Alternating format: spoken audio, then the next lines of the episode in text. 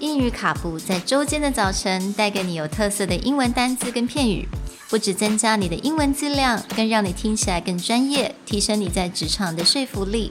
英语卡布早晨一杯知识加倍，English cappuccino, your morning cup of knowledge.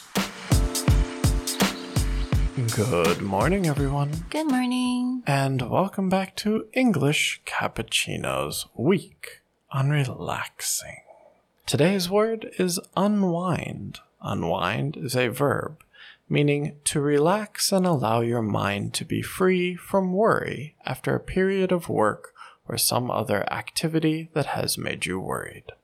This is spelled U N W I N D.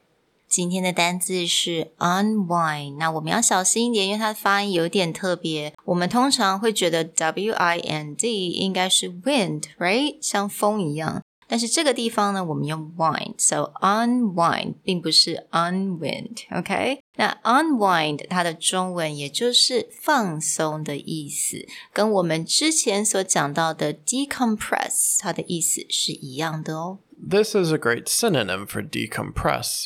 And the reason these two words are similar is if you think about the action. If you compress, you push something together and then you let it go, then that's decompress. So it's like mm. all your stress and pressure is pushing down on you, you let it go, that's decompress.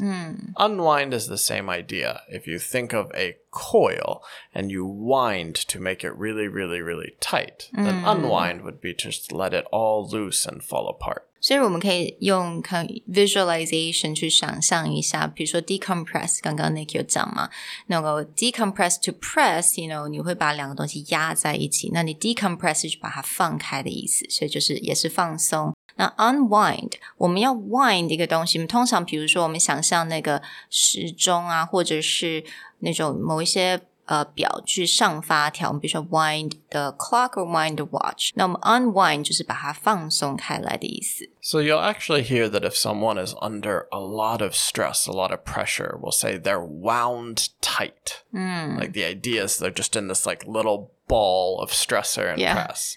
So you need to let it unwind. Unwind again is another great word that rather than saying, oh, I need to release my pressure or release my stress, you should actually use the word, oh, I really need to unwind. 对，所以有一些人可能就是永远都是比较紧张，所以这种人就比较像那种 someone's really wound tight。那这个 wound 就是 W O N D wound tight。 还是希望大家如果感受到自己已经是在那种境界的话，you could unwind。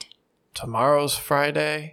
I hope that you're getting ready through Thursday, Friday, and into the weekend. You can just go and unwind.